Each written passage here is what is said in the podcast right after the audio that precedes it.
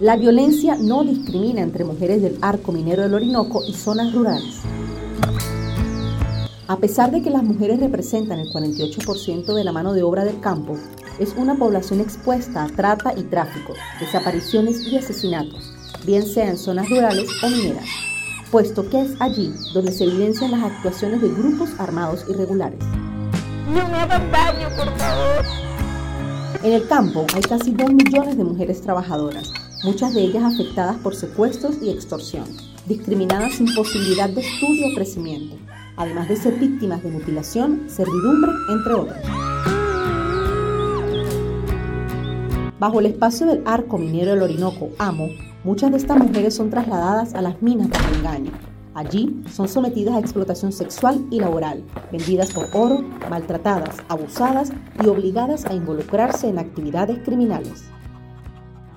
Los audios utilizados en este micro son referenciales. Funda redes haciendo tejido social.